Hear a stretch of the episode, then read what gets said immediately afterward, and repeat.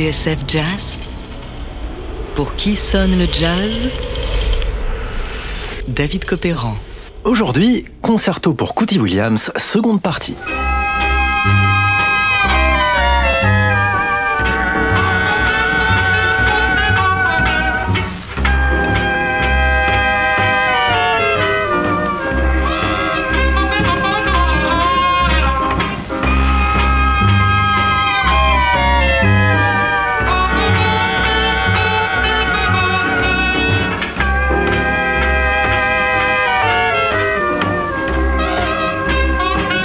1929, Cootie Williams a 19 ans et déjà une sacrée réputation à Harlem. Arrivé un an plus tôt de Mobile en Alabama, il est entré dans les petits papiers du batteur Chick Webb qu'il a pris sous son aile. Or, un problème de permis de travail oblige le trompettiste, qui n'est pas encore syndiqué à New York, à quitter l'orchestre. En attendant de régulariser sa situation, il part en tournée avec Fletcher Anderson. Chick Webb, Anderson, deux des meilleurs orchestres du moment. Mais bientôt, un troisième larron va entrer dans la danse et faire basculer la vie de Cootie Williams.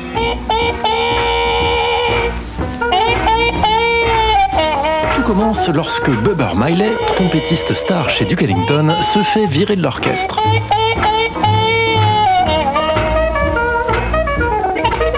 Avec le tromboniste Tricky Sam Nanton, Miley est un peu celui qui a créé le son Ellington, avec ses grôles caractéristiques et son emploi de la sourdine, cette grosse ventouse qu'on agite dans le pavillon de l'instrument et qui produit ce drôle de wah-wah.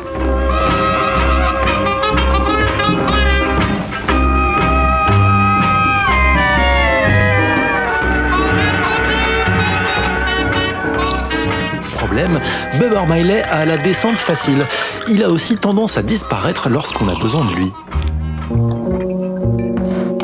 Après avoir posé un énième lapin à Duke Ellington le jour d'une séance d'enregistrement, Miley est congédié. Et c'est à Cootie Williams qu'échoue la lourde tâche de reprendre le flambeau.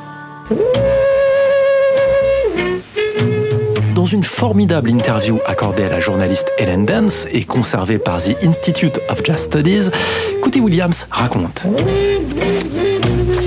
La première fois que j'ai vu le tromboniste Tricky Sam jouer comme ça, avec la sourdine, j'ai ri. Je trouvais ça tellement drôle. Mais bon, puisque Duke m'avait engagé pour ça, j'ai commencé à m'y mettre.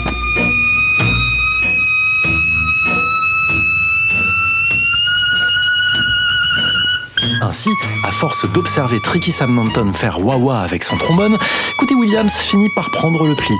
Un soir, il pique à Nanton sa sourdine et commence à s'amuser avec. Alors, d'un coup d'un seul, tous les musiciens d'Ellington se tournent vers lui et le portent en triomphe. L'élève a dépassé le maître.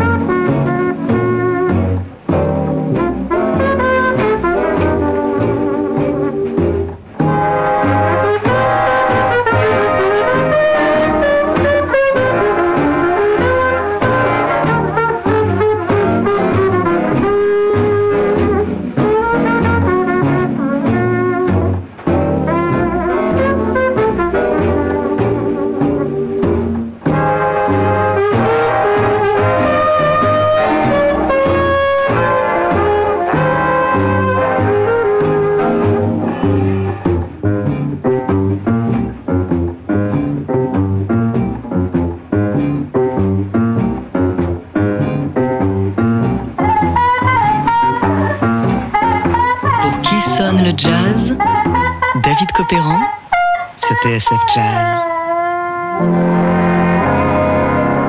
Aujourd'hui, concerto pour Cootie Williams, seconde partie.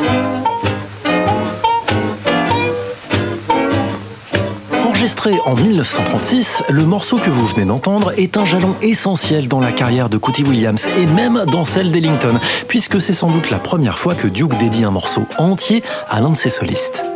Le morceau s'appelle Echoes of Harlem, une composition en mineur sur laquelle le trompettiste, vous l'avez entendu, déploie tout son savoir-faire. C'est de fait le premier concerto pour Cootie.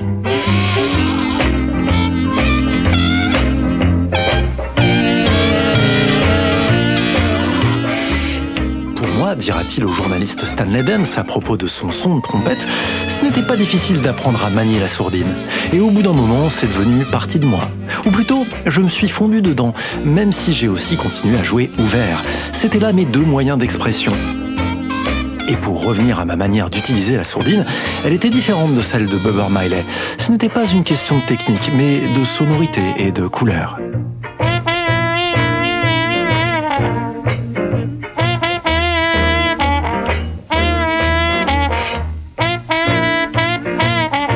Voilà comment Cootie Williams va devenir un rouage essentiel de l'orchestre de Duke Ellington.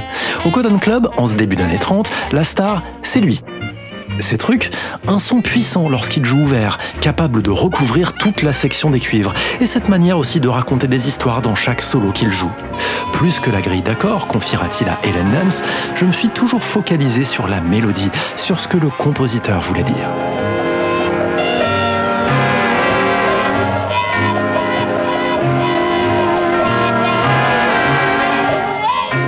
Ce qui nous amène au vrai concerto for Cootie que Duke Ellington et Cootie Williams vont enregistrer à Chicago en mars 1940. Si l'on attribue généralement le concerto à Duke Ellington, qu'il a signé, Williams lui donne une autre version. À l'époque, dit-il, tout le monde dans l'orchestre écrivait de la musique, et Duke payait 25 dollars à quiconque venait le voir avec une partition. Ainsi, le concerto serait l'œuvre de Cootie Williams lui-même. D'ailleurs, confie-t-il, il a dû faire des pieds et des mains pour qu'Ellington accepte de jouer sa pièce. Dès lors, qui croire? Ce qui est sûr, c'est qu'au moins un élément accrédite la thèse selon laquelle Cootie Williams a participé à la composition. C'est ce petit passage qu'on écoute ici.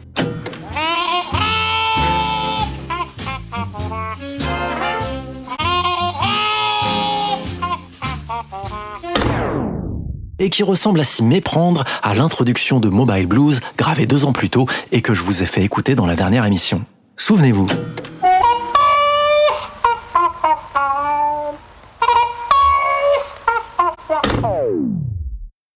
Avouez que c'est quand même troublant. Quoi qu'il en soit, Duke Ellington est plutôt satisfait du concerto. La preuve, il réutilisera le thème principal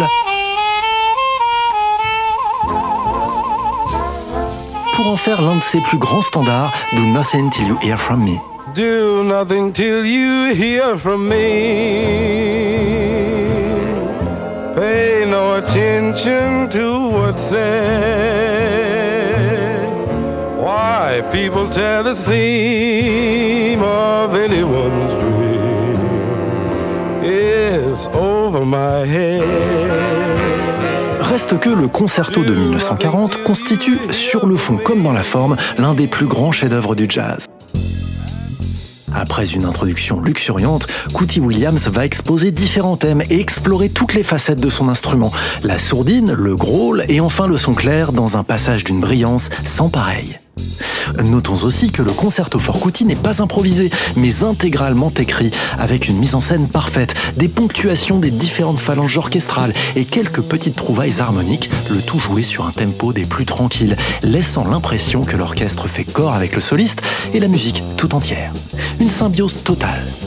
Voilà pourquoi le critique André Auder, dans son livre Hommes et problèmes du jazz, parlera du concerto comme d'une pièce faisant état, je cite, d'une unité si parfaite que l'on n'en rencontre guère d'exemples comparables dans toute la musique de jazz. Ce sont ses mots et de se demander à son tour si Duke Ellington seul aurait été capable d'écrire une telle œuvre sans l'entière collaboration de son dédicataire. Après tout, comme Moder le dit si bien, sans Duke Ellington et sans Cootie Williams, le concerto for Cootie n'aurait jamais existé.